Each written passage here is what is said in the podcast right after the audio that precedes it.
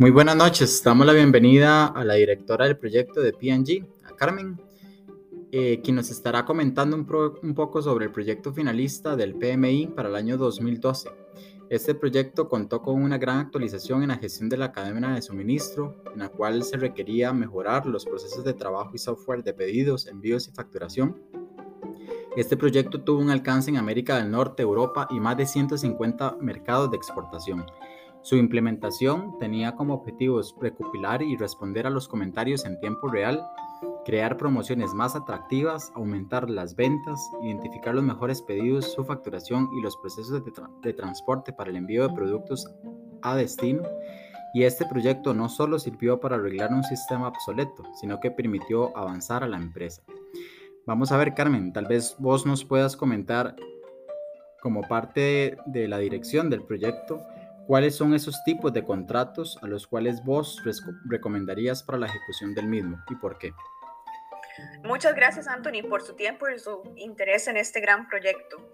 El tipo de contrato que se recomienda para este tipo de proyecto de tecnología de la información y en los que a pesar de tener un alcance definido puede ir variando en el pasar del tiempo según circunstancias que sucedan, es el contrato de costos reembolsables y que mejor se adapta.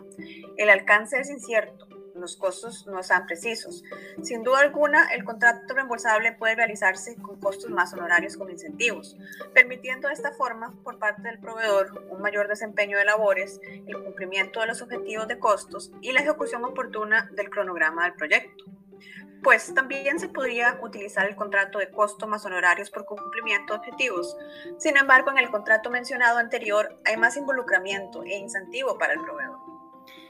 Perfecto, Carmen. Y más bien, entonces, viéndolo en sentido contrario, ¿cuáles serían esos contratos que no aplicarían para este tipo de proyectos? Sí, claro. Costos más honorarios o costos más porcentaje de costos, porque el alcance del proyecto es muy amplio y no es tan específico en un inicio. En este tipo de acuerdo, los proveedores no están motivados para controlar los costos porque van a obtener una ganancia sin importar el límite de los mismos, como podrás entender.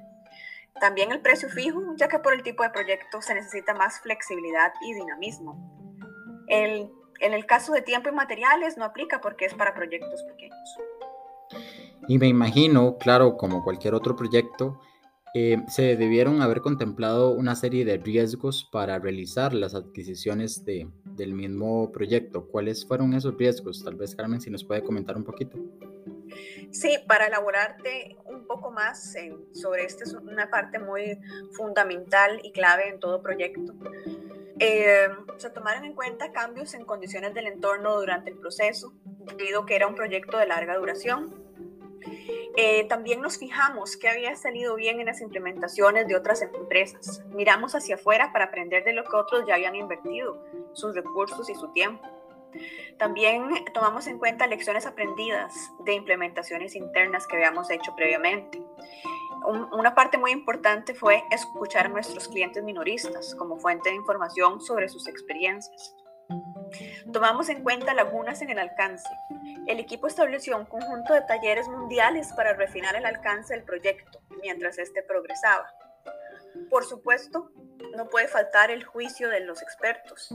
Teníamos un líder de negocio, un experto en la materia y un líder de TI. Dirigieron talleres que usaron técnicas como lluvia de ideas, mapas mentales para documentar las posibles lagunas del alcance. Durante todo el ciclo de vida se dieron controles, se, se dio una simulación antes de cada implementación. El despliegue se ejecutó en tres fases. También fue clave la comunicación entre países para lograr un resultado exitoso antes de cada implementación. Carmen, en quizás 15 segundos, ¿cómo podríamos decirle a nuestros oyentes cuáles fueron esos resultados finales del proyecto? Una de las cosas que me siento orgullosa es de cómo fuimos capaces de mitigar los riesgos con éxito. Realmente ser capaces de tener un impacto cero en el día de las operaciones de nuestro negocio y nuestros minoristas.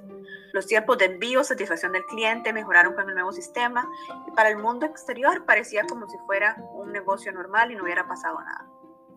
Muchas gracias Carmen por su retroalimentación sobre el proyecto, uno de los proyectos finalistas del PMI.